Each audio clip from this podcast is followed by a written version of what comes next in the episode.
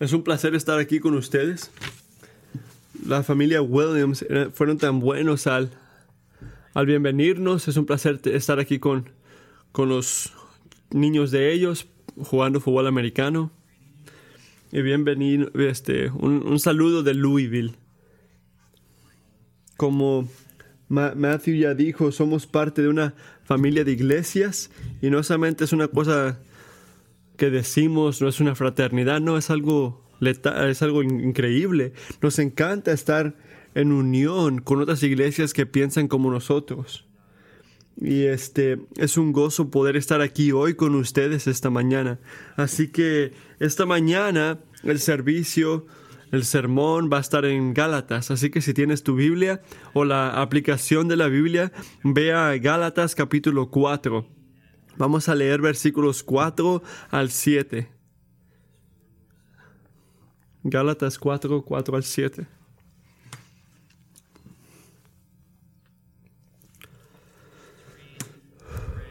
Vamos a leer, orar y ver lo que nos quiere decir Dios. Esta es la palabra de Dios hablándonos a nosotros esta mañana. Pero cuando vino la plenitud del tiempo, Dios envió a su Hijo, nacido de mujer, nacido bajo la ley, a fin de que redimiera a los que estaban bajo la ley, para que recibiéramos la adopción de hijos. Y porque ustedes son hijos, Dios ha enviado el Espíritu Santo de su Hijo a nuestros corazones, clamando, Abba, Padre. Por tanto, ya no eres siervo, sino hijo, y si hijo, también heredero por medio de Dios. Que Dios bendiga la predicación. Vamos a orar. Padre, estamos tan agradecidos de estar bajo tu amor, bajo tu gracia esta mañana. Padre, te necesitamos, te necesitamos y estamos aquí unidos porque te necesitamos, necesitamos el Evangelio, necesitamos que nos recuerdes la buena noticia de Jesucristo que murió por nosotros, por nuestros pecados. Necesitamos tu amor para que obre nosotros, no nada más para a ti o hacia ti, sino unos a otros. A nuestros vecinos. Ayúdanos a amar. A través de tu Espíritu, por favor, obra grandemente, Señor. Es tu palabra, es tu palabra, es tu tiempo. Tómalo. Te ofrecemos este tiempo en nombre de Hijo Jesús. Amén. Bueno, este, vamos a empezar con algo que pienso yo. A mí me encanta la Navidad, me encanta escuchar canciones de Navidad desde noviembre, lo harías desde julio si pudiera escuchar canciones de Navidad. Me encanta el tiempo de Navidad, me encanta cuando las hojas se caen de los árboles, cuando la gente está cantando cosas de Navidad. Este, ir a las familias, dónde vamos a ir, qué vamos a hacer, cuánto vamos a gastar, cuánto tenemos para regalos, qué quieren los hijos, qué le vamos a dar a los padres este, les gustaría esto, todas las cosas divertidas que vienen estos, de esos tiempos de Navidad. Mirar películas navideñas desde ahorita hasta Navidad, así que es un gran gozo la anticipación de poder estar juntos como familia, el amor. Es interesante, este es único de los tiempos cuando nuestra cultura le encanta anticipar algo, nos encanta esperar, es un, es un viaje en el esperar por Navidad. Así que para nosotros como cristianos, como la iglesia, estamos anticipando la venida de Jesús. Este, la palabra de, de de la iglesia es que estamos esperando a que venga, estamos esperando que llegue y el texto que estamos mirando ahorita es un texto navideño. Me encanta porque es un texto navideño, habla de la sabiduría perfecta de Dios para la salvación, habla de los fundamentos de la identidad de ser un Cristo, de ser, de, ser este un hijo, de ser un hijo de Dios. Son hijos, hijos. La palabra hijo la vemos seis veces aquí. En repetición, Pablo está intentando decir, hey, estoy, hablando de ser hijos, hablo de lo que es ser un hijo de Dios. Así que si pudiera, yo concluir de lo que se trata este pasaje, si puedes tomar algo y, recordarlo, es esto, es que Dios nos redimió a nosotros para que a través de la adopción podamos vivir en la plenitud de ser un hijo privilegiado de Dios. Que Dios te ha redimido para cambiar tu vida como un hijo de Dios. Este es un texto de identidad, es un texto de lo que significa, de lo que significa ser un cristiano. No solamente es una declaración legal diciendo que yo soy justo ante Dios, así que puedo hacer lo que yo quiera. No, estoy diciendo Dios te ha, liberado por un propósito, por una identidad. Hay una novedad a tu vida, una llenura. Y así que el tiempo de Navidad es esta anticipación para toda la historia para nosotros. Yo estaba muerto en mis pecados y Dios en amor, en su tiempo perfecto, me trajo a su familia y me puso en su mesa. Esta es la buena noticia. Así que es muy simple los puntos de hoy. Es cómo Dios hace hijos de Dios, el privilegio de ser un hijo de Dios y en último lugar la respuesta de un hijo de Dios. Así que, ¿cómo Dios hace hijos de Dios? El privilegio de ser un hijo de Dios y la respuesta de un hijo de Dios. Así que vamos a empezar. En primer lugar, el punto número uno, cómo Dios hace hijos de Dios. Vamos a mirar el texto, versículo 4. Versículo 4. Él los hace en su soberanía. Pero cuando vino la plenitud del tiempo, Dios envió a su Hijo, nació de mujer, nació bajo la ley. Así cuando yo digo soberanía, yo digo que Dios está en control, en control de todo. Si Dios merece ser Dios, si Él merece ser Dios, Él tiene que estar en control de todo. Así que ser un hijo ocurre, ser un hijo de Dios ocurre porque Dios decidió que ocurra. Y lo hizo al enviar a Jesucristo en el tiempo perfecto y en la manera perfecta. Así que cuando vemos la frase en la plenitud del tiempo, Dios envió a su Hijo, esta es una frase que está llena de expectativas del Viejo Testamento, porque acabamos de ver en Jeremías que el nuevo, pacto, ¿cuál es este tiempo que viene en el futuro?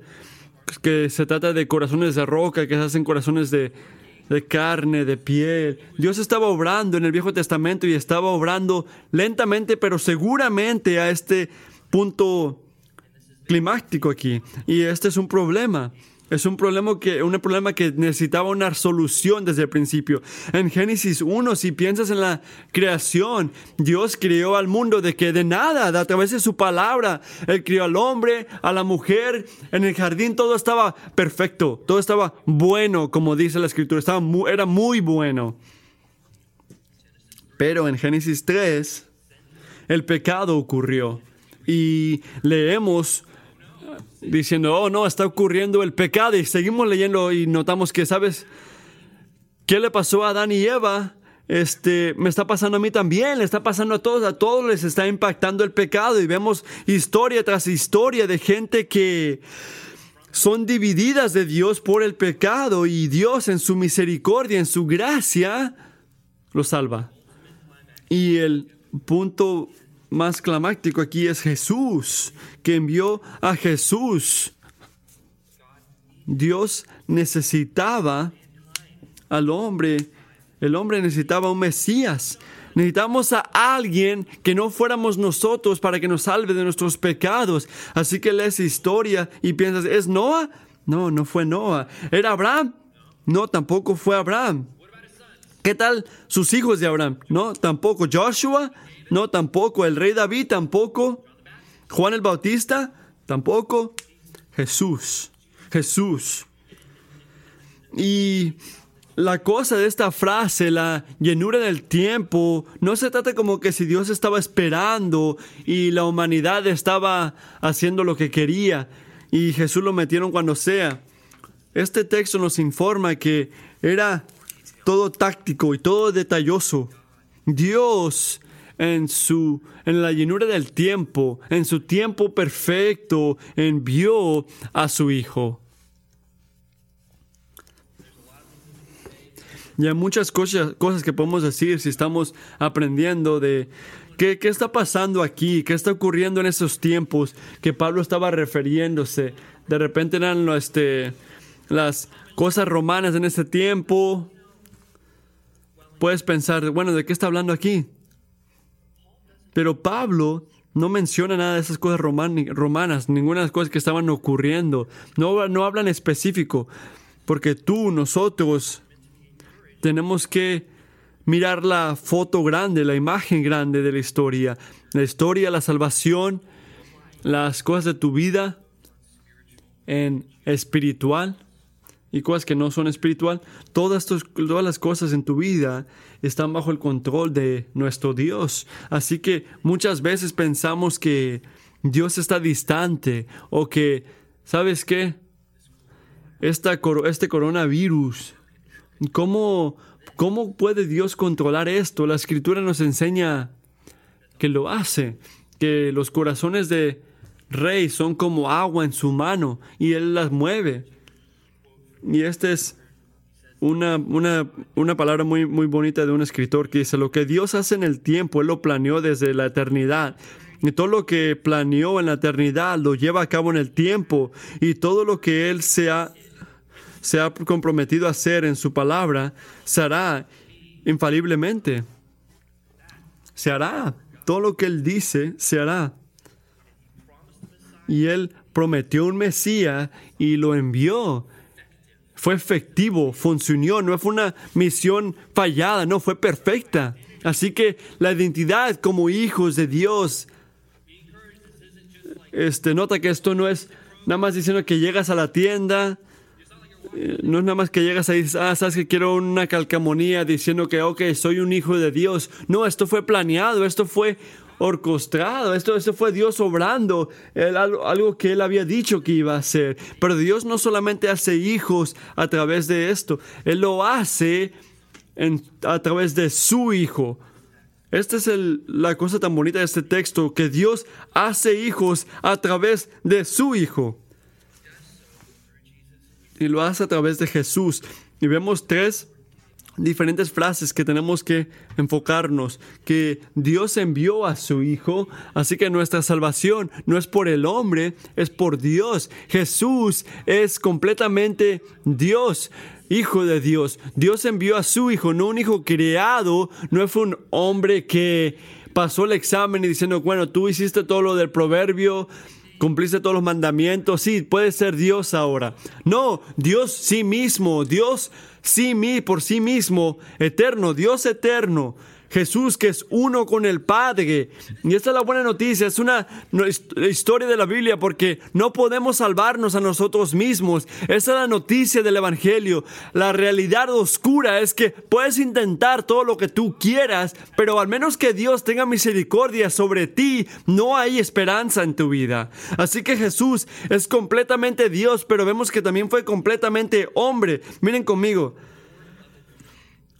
completamente hombre al decir que nació de una mujer, nacido bajo la ley. Así que no nada más tiene la, apariencia de un hombre, no, nació de una mujer, era carne y era sangre, completamente hombre, completamente Dios. Él necesitaba dormir, necesitaba comida, necesitaba descanso. Él dependía de su espíritu, de su Dios para que lo llenara. Y es algo profundo estas cosas. Y esta es buena noticia para nosotros, porque este es el otro lado del Evangelio, que necesitamos que Dios nos salve, pero no es Dios que está condenado ante Dios, es hombre que está condenado, condenado ante Dios.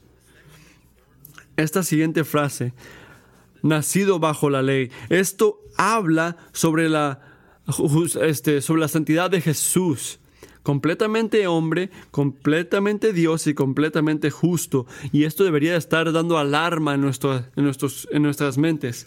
Porque tú no puedes vivir bajo la ley, yo no puedo vivir bajo la ley, nadie lo puede hacer. No es que ser cristiano es decir, bueno, estoy visitando a Kingsway, hay miembros aquí, así que esta es la gente que ya la averiguó, esta es la gente que ya son casi perfecta. No, es, así no es como es la cosa, esto, así no es el Evangelio, todos estamos aquí porque Dios hizo la, la obra en nuestras vidas porque Dios fue bondadoso ante nosotros. Esta es la única razón por la cual podemos unirnos y cantar gozosamente en el Evangelio. Y vemos que bajo la ley de Dios estamos condenados y Pablo lo hace claro en Gálatas, versículos 16. Él lo hace muy claro ahí porque es a través de sus obras o a través de la fe. Así que la fe es dependiendo de Dios por lo que Él hizo por nosotros.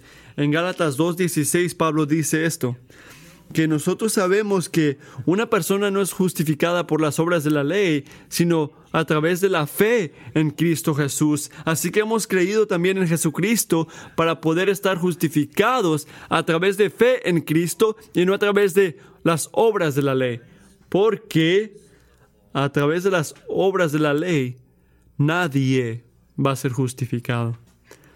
Esos son todos, son todos separados, todos menos Cristo. Tenemos una eternidad sin esperanza y tenemos una realidad ante Dios. Si intentamos hacer cosas para ser salvados, no va a funcionar. Imagínate una mesa ante ti y en esta mesa que está ante ti están todas las cosas que pueden condenarte ante Dios. Y estás ante Dios y quieres hacer tu caso. Si hay algo en esa mesa, si hay un pecado que has cometido, una mentira, algo que te puede condenar, estás ya frito, muerto. Y la mejor obra que tú piensas que tienes son como este ropa sucia ante sus ojos. el evangelio es, yo veo esta mesa y yo tomo, yo tomo la, la, la cruz de Cristo y digo, ¿sabes qué? Este es mi llamar, este es mi esperanza, Jesucristo y en la fe confío en Jesucristo, confío en su obra ante ti, Señor, porque mi obra no es suficiente, mi obra no me salvará. Por eso tengo a Cristo. Yo lo he dicho desde que yo era un niño, decía esto. No puedo. Un escritor llamado John Stott dice esto. Y nació bajo la ley es decir, de una madre judía, en la nación judía, sujeta a la ley judía. Durante toda su vida se sometió a todos los requisitos de la ley. Tuvo éxito donde todos los demás antes y después han fracasado. Cumplió perfectamente la justicia de la ley.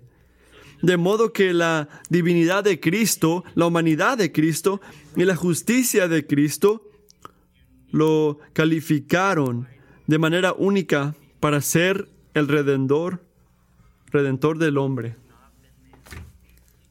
Si él no hubiera sido hombre, no pudiera haber redimido a los hombres. Si no hubiera sido justo,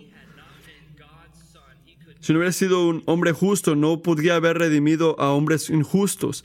Y si no hubiera sido el Hijo de Dios, no podría haber redimido a los hombres para Dios, ni convertirlos en hijos de Dios. Y eso es lo que estamos compartiendo. Cuando estamos viendo el árbol de Navidad, comiendo cualquier cosa que coman en Navidad, estamos pensando en Jesús. Pensando en que, ¿sabes qué? Estoy viviendo la buena vida. No porque tengo cosas materiales, no porque mi familia está aquí o no están aquí, no porque mi trabajo va bien o yo estoy bien, no porque tengo dinero en el, banque, en el banco o porque soy pobre, no porque estoy bien emocionalmente o no lo estoy, yo estoy alegre porque estoy alegre en el Señor.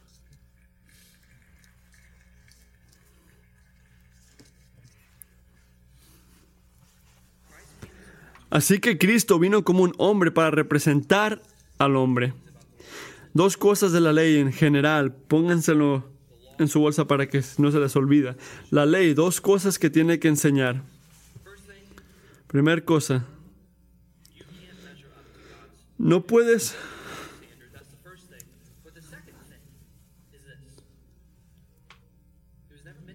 That's Obedecer la palabra de Dios nunca fue hecha para salvarte, no, para salvarte, no, porque no le ibas a obedecer. Era como, estaba ahí para ser, un, ser como un maestro, para revelar que necesitábamos un salvador y no para enseñar la habilidad de que te puede salvar. Así que Dios nos salvó a través de Jesús. Pero ¿cómo lo hace? Vemos el ejemplo de Jesús y decimos, ok Jesús, Jesús tomó cena con pecadores, así que voy a comer con pecadores. O Jesús dijo, ya a César lo que es de César, así que yo voy a ver lo que le pertenecía a César y darle, darle todo a él. Seguir su ejemplo es este hablar de Dios. No, es- hay cosas más que no, no nada más se trata de hacer todas las cosas que hizo Él, ir a una montaña y, y quedarnos ahí arriba. No, así no es como somos redimidos.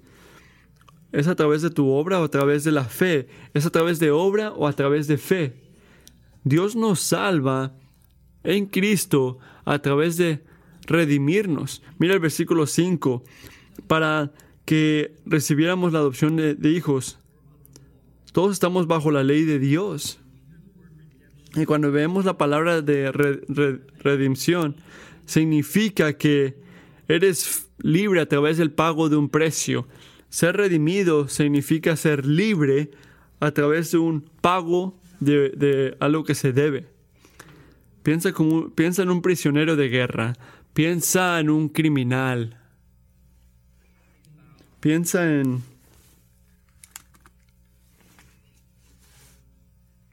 Sí, esclavos.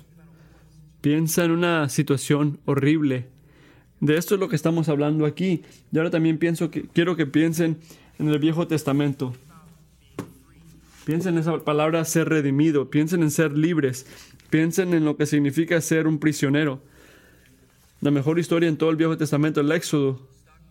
La gente hebrea, atoradas en Egipto, y Dios los liberó. Esta es la idea aquí, ser redimido no nada más una palabra del Nuevo Testamento, es una palabra de la Biblia. Dios la había usado antes, la gente de Dios ya la había escuchado.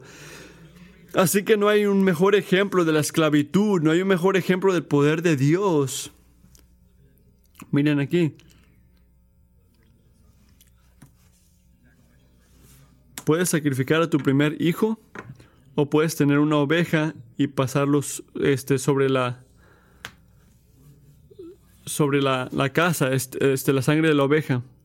Está hablando básicamente del ejemplo que del ejemplo de cuando este la Pascua, cuando matabas el- el- el- la oveja y ponías la sangre, este, no, no te mataban a tu primer hijo. Así que está hablando de cómo esto fue a través de gracia y no por obra. Pero esto era todo. No, este. Hay hay más de esto, hay más este, que, de lo que hace Dios aquí. Todos sabemos que la historia de Abraham este, que iba en una tierra, en una liberación de la esclavitud.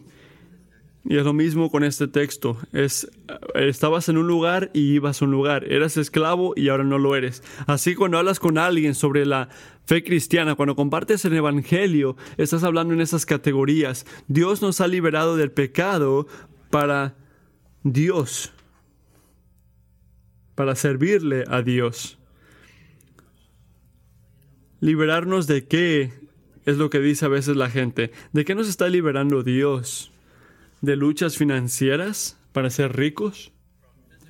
¿De luchas materiales o físicas para prosperidad?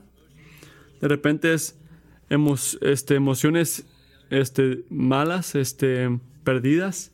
Este, de repente ser sol- estar solo de una circunstancia o en un lugar don- de tu vida donde tú tienes la autoridad y donde tú tienes toda la victoria, que ahora tú puedes este, estar encargado de todo. ¿Qué significa ser liberado de- por Dios?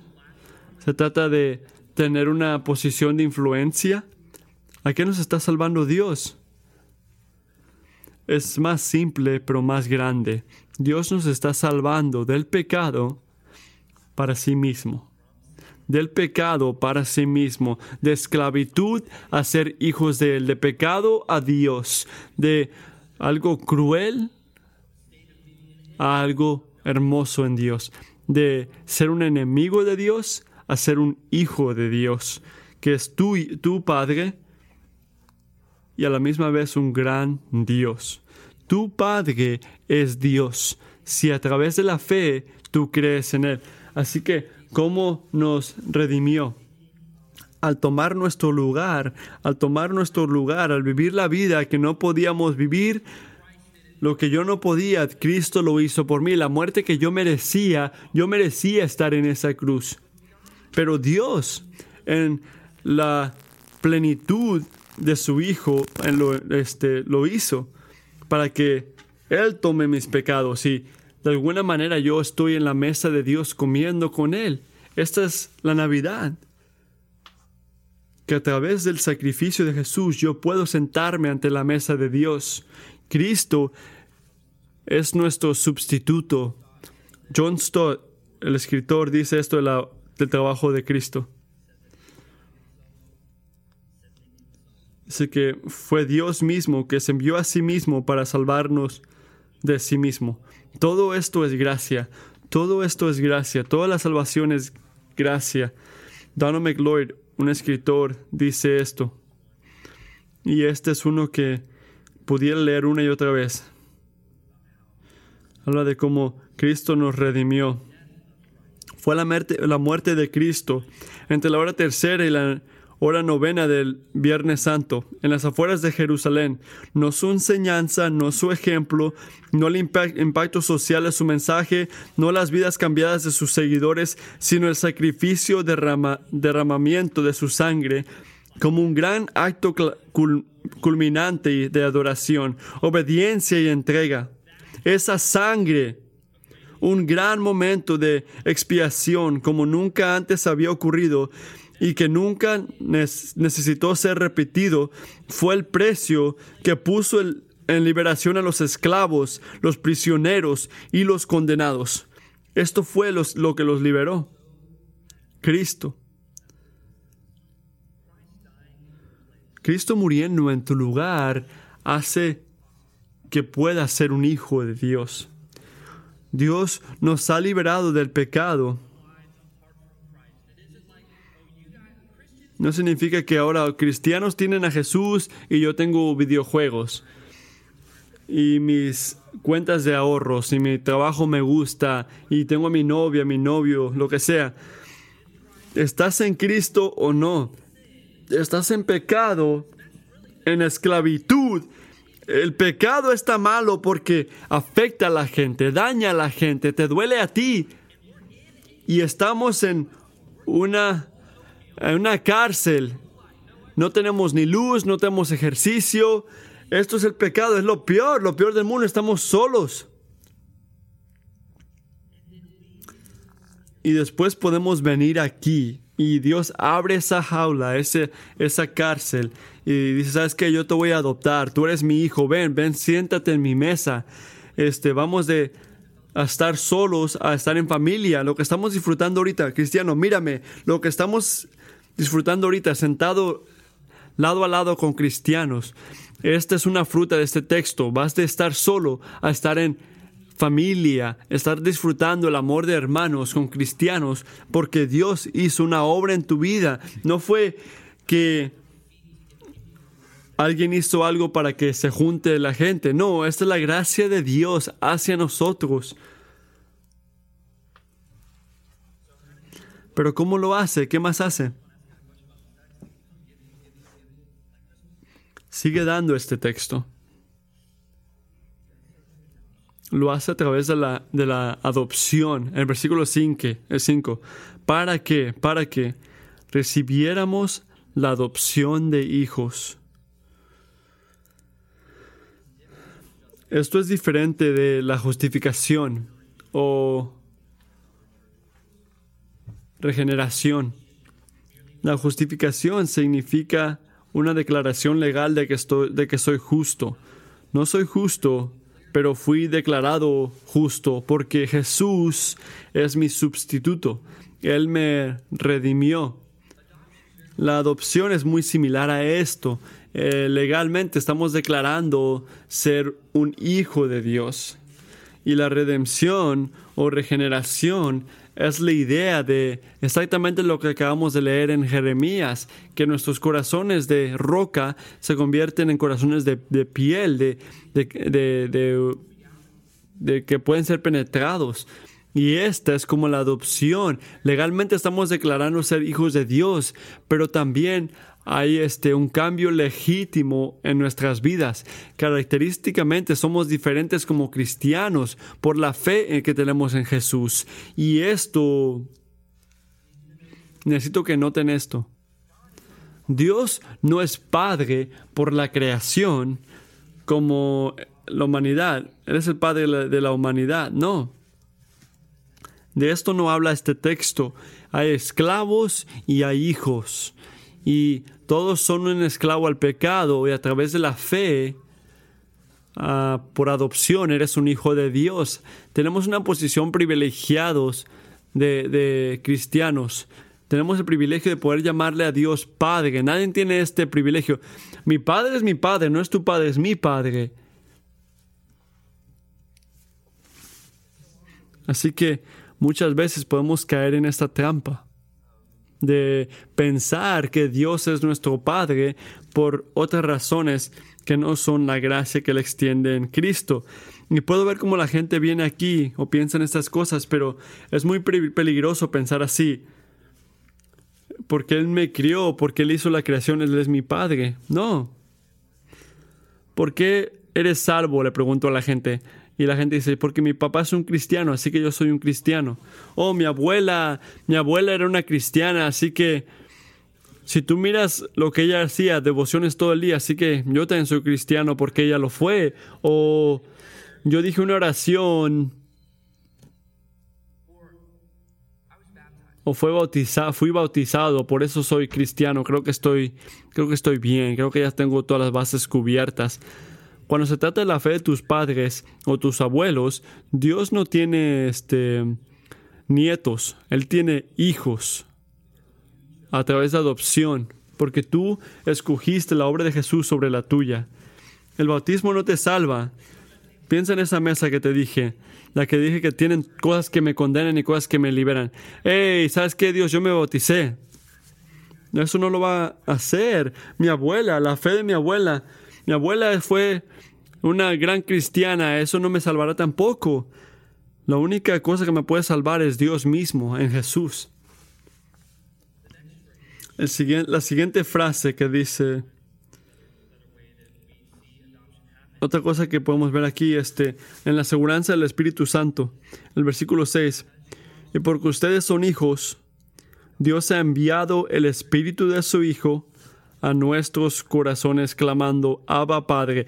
Bueno, lo que tienen que tomar de este versículo no es como una orden de salvación, que no, no es que te está diciendo, ok, tú crees y Dios va a enviarse aquí y tú vas a estar bien. Tú solamente tienes que prender el carro y Dios lo va a manejar. No, no es lo que está diciendo aquí. Pablo está diciéndote, dando énfasis a algo aquí. Él quiere decirte, porque puede que estés sentado aquí y así me pasa a mí. Lees este texto y sabes que buen, bueno para ellos, bueno por los hijos de Dios, bueno por la gente que escuchan el Espíritu Santo y que dicen, va Padre. No, eso tiene que decirte a ti que nosotros en nuestra persona sabemos que en la obra de Dios somos hijos de Dios. Puede que estés sentado ahí en tiempo de Navidad y estás estresado por la vida y creo que a muchos nos pasa esto. Hay algo que nos está comiendo, algo que nos está este, deteniendo, que piensas, el Evangelio es muy bueno para ser verdad. Puedo que, puede que aplique a mi pastor, pero no a mí. Eso es muy bueno para creer. Este texto es para ti, cristiano. Esto, esta es la buena noticia de que nosotros somos salvos para y legalmente este, declarados ser un hijo de Dios. Y estamos agarrados por el Espíritu Santo para hacer su obra. Efesios 1 habla de cómo es el sello de nuestra herencia. Cada cristiano no, no es como un agente separado de la gente de Dios. Estos son los hijos míos y unos están sentados afuera porque no son mis preferidos. No, Dios sienta a todos sus hijos en la mesa. Cada uno recibe al Espíritu Santo. Cada uno que acepta a Jesucristo recibe al Espíritu Santo. Recibe la herencia de Dios mismo. Y en tu noche más oscura, cuando estás despierto o cuando estás preocupado de algo en el trabajo o estás luchando internamente, Dios en ese momento está contigo.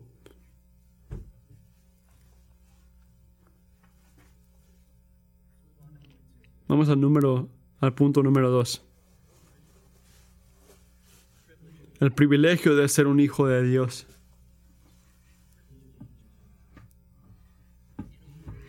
En una palabra, ser un hijo de Dios es una nueva identidad, es un cambio de dirección, es un cambio de privilegio, un nuevo motivo, un nuevo destino, un nuevo futuro y una recompensa. La recompensa por nuestras obras es la condenación. Es lo que tú mereces en tus obras. Pero es la recompensa, la condenación. Pero en Cristo nuestra recompensa es Dios mismo a través de su Espíritu para toda la eternidad. Vamos de ser esclavos a ser hijos. Esta es una definición de ser un hijo. Y no es larga, pero la escribí porque me llamó la atención. ¿Qué significa ser un hijo de Dios? Ser un hijo de Dios es la identidad de cada cristiano de que son hijos adoptivos de Dios. Se les considera como parientes consanguíneos de Dios y se les otorgan, otorgan los derechos, privilegios, honor y herencia de un hijo primogénito.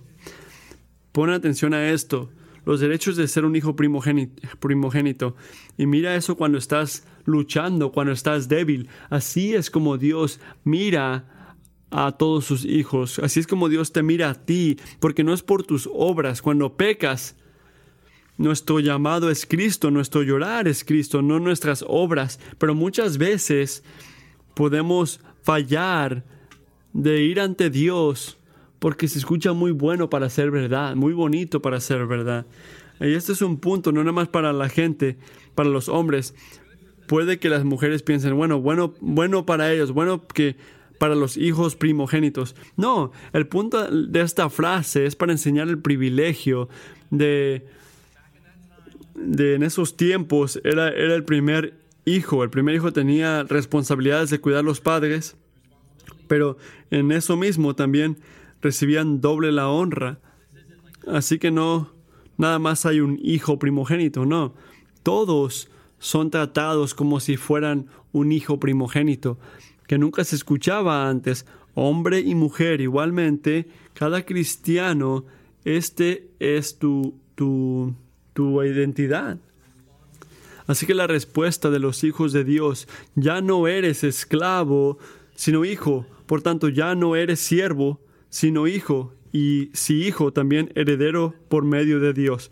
El último punto, la respuesta de un hijo. Este, esto me gusta porque al ser cristianos nosotros tenemos que responder. Es efectivo lo que Dios ha hecho en nuestras vidas, nos ha cambiado, ha movido nuestros corazones. Ya no estamos en la cárcel, no estamos en la, en la mesa diciendo, ¿sabes qué? Tengo que regresar a la cárcel a las 7, voy a sentarme en la oscuridad este, y al rato regreso aquí a la mesa. No, vivimos una nueva vida por la adopción que tenemos en Dios, en Cristo Jesús. Y me gusta esta última frase. Lean conmigo. Miren el versículo 7. Por tanto, ya no eres siervo, sino, sino hijo. Ya no eres siervo, sino hijo. Y si hijo, también heredero por medio de Dios. Pablo lo hace muy claro, cristiano, tú eres un cristiano, tú eres salvado, estás disfrutando la buena vida por medio de Dios, porque Él extendió gracia ante ti. Así que nuestra respuesta es un espíritu de gratitud. Un espíritu de gratitud. Es a través de la gracia y misericordia de Dios que somos hijos de Dios. Martin Luther, un escritor, dijo esto: Lo que yo traigo, lo que yo traigo a la mesa de la salvación es el pecado que lo requirió. Yo traigo el pecado, es lo único que puedo traer yo. Tenemos un gran Dios. Así que la realidad de esto, la llenura del tiempo que Dios envió a Jesús para salvarnos, para que podamos vivir en esta época donde podamos disfrutar corazones de piel, no corazones de piedra, que podamos ver la cruz y decir, wow, qué gran obra ha hecho Dios. Si Dios puede hacer eso a este punto, cristiano, tú sentado aquí, imagínate lo que Él puede hacer en tu vida lo que estás pasando. Si Dios puede mover el cielo y la tierra y salvarte de tus pecados, Él está contigo en tus luchas. La pregunta que hacemos muchas veces cuando estamos sufriendo, cuando preguntamos el por qué, es, ¿puede confiar? ¿Puede ser Dios confiado? ¿Puedo confiar a Dios en esto? Spurgeon dice esto de nuestro Salvador. Este dice, es demasiado sabio para equivocarse y demasiado bueno para ser cruel. Es demasiado sabio para equivocarse y demasiado bueno para ser cruel. Y luego esta es una cosa que vemos en el, catecismo. Cualquier mal que me envíe en este valle de lágrimas, lo convertirá en mi bien, porque puede hacerlo, siendo Dios todopoderoso y también dispuesto siendo un padre fiel.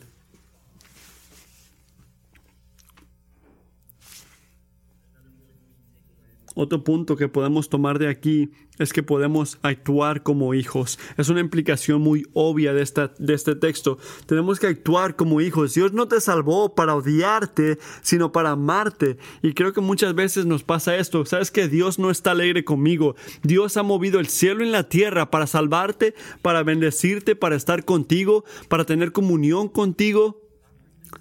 No para que te sientes afuera o para que regreses a tu esclavitud del pecado, no, pero sino para sentarte y vivir en la llenura de nuestra unidad con Cristo. Cuando yo llego a casa del trabajo, mi hijo pobre de dos años puede que esté sentado en su silla a veces, así que no puede correr, está comiendo espagueti o lo que sea, y derritiera tu corazón, diría, papi. Y yo digo, Porter, y él dice, papi, y yo digo, Porter. Y luego Chris y mi esposa ya paren de hablar, se está un poco metiendo raro esto, pero tiene espagueti en su cara y él quiere a papi. Y que tiene espagueti por todos lados y él quiere a su papi.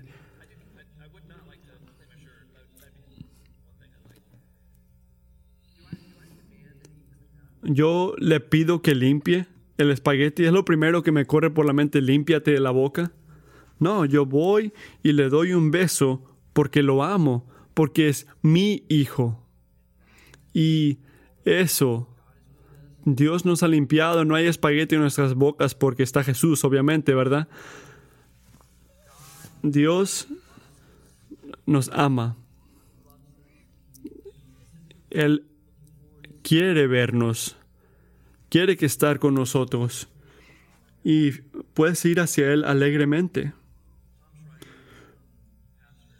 Un pastor en Louisville y un profesor mío Dice que todo, todo el Nuevo Testamento puedes hablarlo en tres frases. Que Dios es soberano, que Dios es misericordioso, que Dios es merecedor de alabanza. Y podemos ver esto claramente en este texto. Voy a terminar. Estaba escuchando música cristiana esta mañana. Que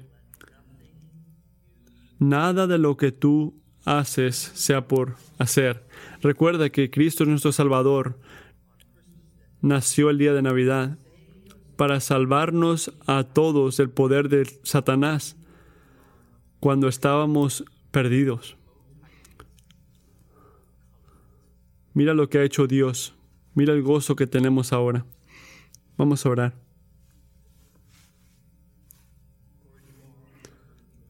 Padre, tú eres nuestro gozo eres nuestra comodidad, eres la fuente de gozo que tenemos y estamos agradecidos que podemos llamarte Padre. Y Padre, en, en tu espíritu nuestro espíritu está, asegurándonos de nuestra herencia. Te agradecemos por Cristo, te agradecemos por esta gran salvación que tú nos has dado, que es a través de la fe, a través de la gracia y no por nuestras obras. Y te agradecemos por este privilegio de poder ser un hijo o hija de Dios. Ayúdanos a notar esto y vivir en la bondad de esto, en la llenura de esto. En tu nombre oramos. Amén.